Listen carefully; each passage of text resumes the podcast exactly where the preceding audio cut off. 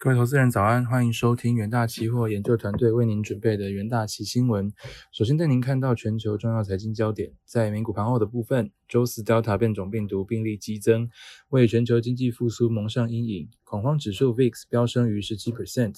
资金流入美债避险，十年期美债值利率跌穿一点三 percent，为二月以来最低。四大指数全黑，道琼跌近两百六十点，银行股首当其冲，晶片股成重灾区。在震惊消息方面，《华尔街日报》报道指出，拜登政府拟透过行政命令，要求联邦海事委员会和地上交通运输委员会打击产业整合与侵略性的定价策略，借此压低美国企业高昂的货物运输成本。周三联准会公布六月货币政策会议纪要，官员们尚未认为经济已经完全复苏，但关于紧缩政策的辩论已认真展开。目前联准会资产负债表突破八兆美元。周四，纽约纽约联邦准备银行宣布，将从七月十二日起逐步出售手上的公司债。收盘，美股道琼指数下跌零点七五 percent，S M P 五百指数下跌零点八六 percent，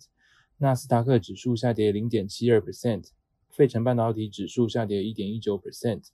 另一方面，新冠肺炎疫情持续蔓延全球。据美国约翰霍普金斯大学即时统计，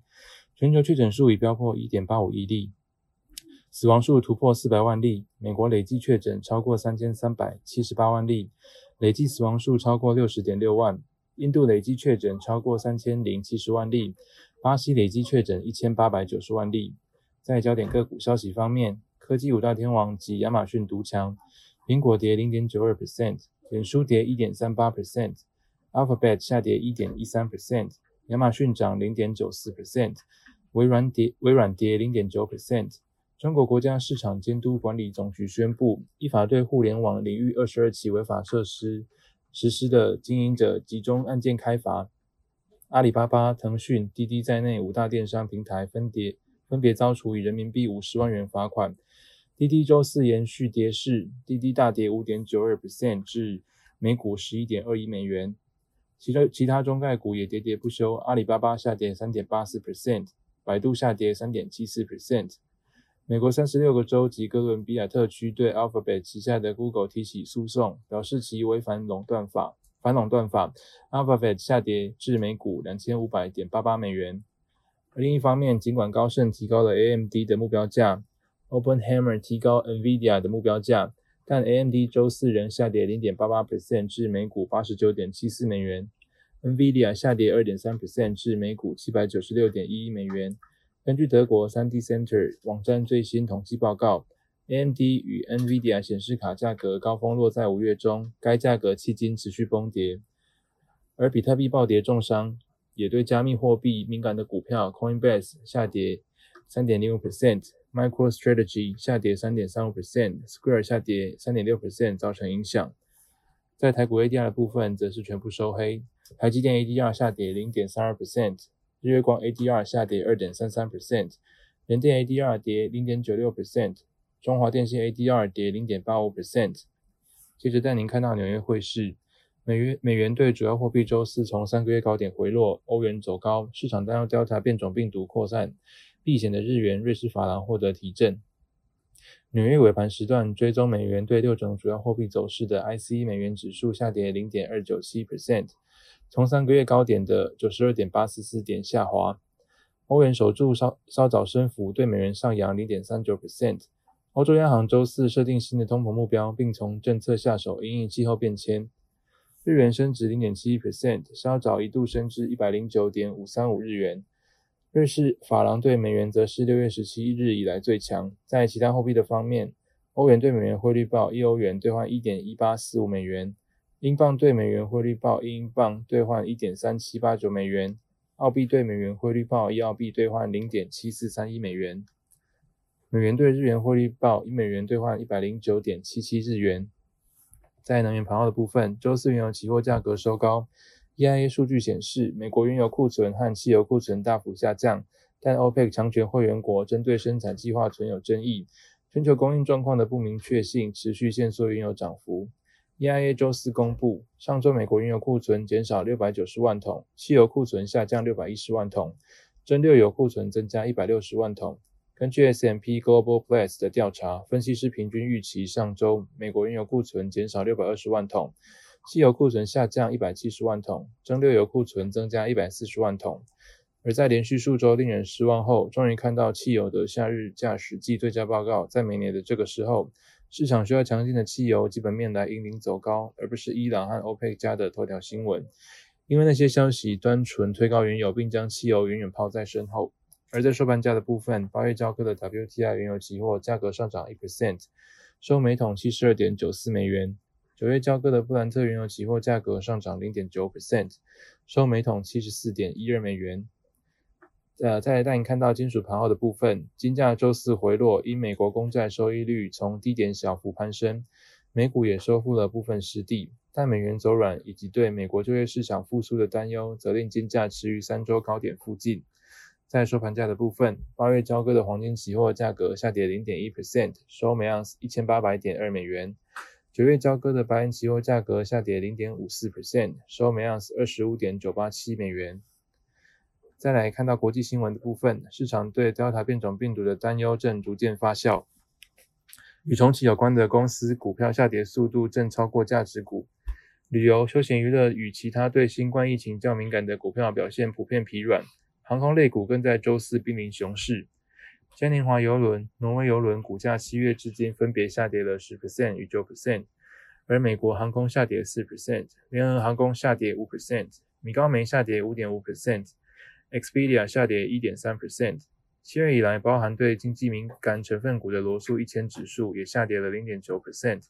不过标普五百则是上升零点五 percent。纽约证交所的 ARCA 航空指数周四一度暴跌三点二 percent。较三月的高峰拉回近二十 percent，接近进入空头市场。尽管该指数在午盘反弹，但投资人与分析师都认为该行业仍面临障碍。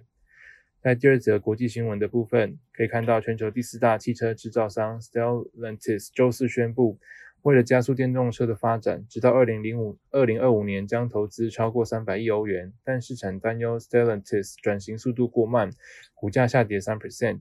Stellantis 首次举办电动汽车日，宣布此投资计划将专注于电气化和软体，并开发四个可扩展的电动车平台，以利旗下所有十四个品牌转型。该公司旗下品牌包括 Fiat、克莱斯勒、Jeep、保时等，每年生产约八百七十万辆汽车。Stellantis 计划三二零三零年与合作伙伴合作，在欧洲、北美五家工厂取得超过两百六十百万度的电池。该策略与另一车商雷诺类似，但不同于自行制造部分电池的特斯拉和福斯。Stellantis 电池计划届时有将有近三分之二产能将在欧洲，其中与石油巨头 Total Energies 的合资企业预计于二零二三和二零二五年开始在法国、德国的工厂生产电池。二零三零年总产能将达到五十百万度。好，最后进入三分钟听股息的单元，首先带您看到强势股息的部分。财经期货短中期均线靠拢，财经董事会核准一百七十亿元的资本支出预算，主要用于扩充南科厂 TFT LCD 的产能设备。这是彩晶南科厂五点三代线自二零零五年量产以来，首度加码资本支出扩增产能，最快可于一年半之后开始投产，预计每个月增加三万片产能，较现有产能提升两成。而彩晶第二季以来，受到客户需求逐渐趋于平静，且六且六月处于季底年终盘点。因此，预估第二季营收表现与首季相当。海金期望第三季营运保持稳定。海金期货周四开平走高，中场回涨四点七七 percent，守稳季线上方整理。另一方面，新兴期货盘中向上拉高。自从二零二零年以来，全球载板、软板、HDI 是 PCB 厂扩充产能的重点，收惠五 G、物联网、自驾车等商机。厂商对于载板的扩产计划未到尽头。台湾电路板协会就指出。随着 5G、AI、IoT、Big Data 等应用兴起，带动 HPC 晶片需求，相关晶片封装都需要 ABF 的载板。那投行花旗的环球证券也调查说，ABF 产业供应吃紧将延续到2024年，比先前预期的还要更久。其中看好新兴启动新一轮涨势，新兴期货周四开高走高，上涨2.9%，盘中挑战150元价位。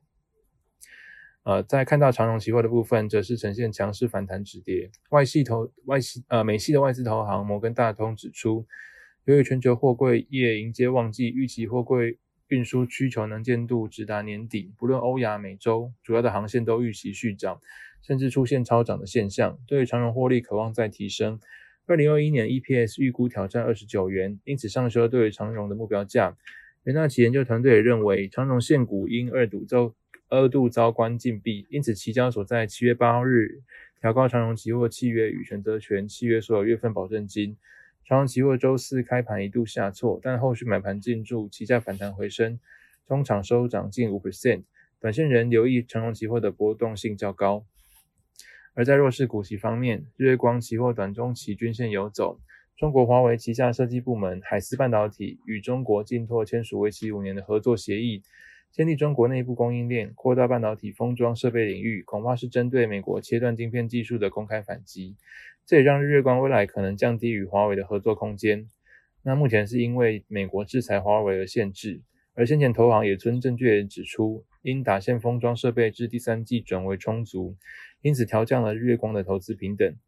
那这边元大旗研究团队是认为，除了中国利空的讯息，受到美国费城半导体指数周二下挫，影响台股半导体类股走势。月光期货走势压抑，周三回跌二点六 percent，需留意回测季线支撑。那投资人也可以留意相关的股息标的。以上就是今天的重点新闻内容，谢谢各位收听，我们下周的元大旗新闻再见，拜拜。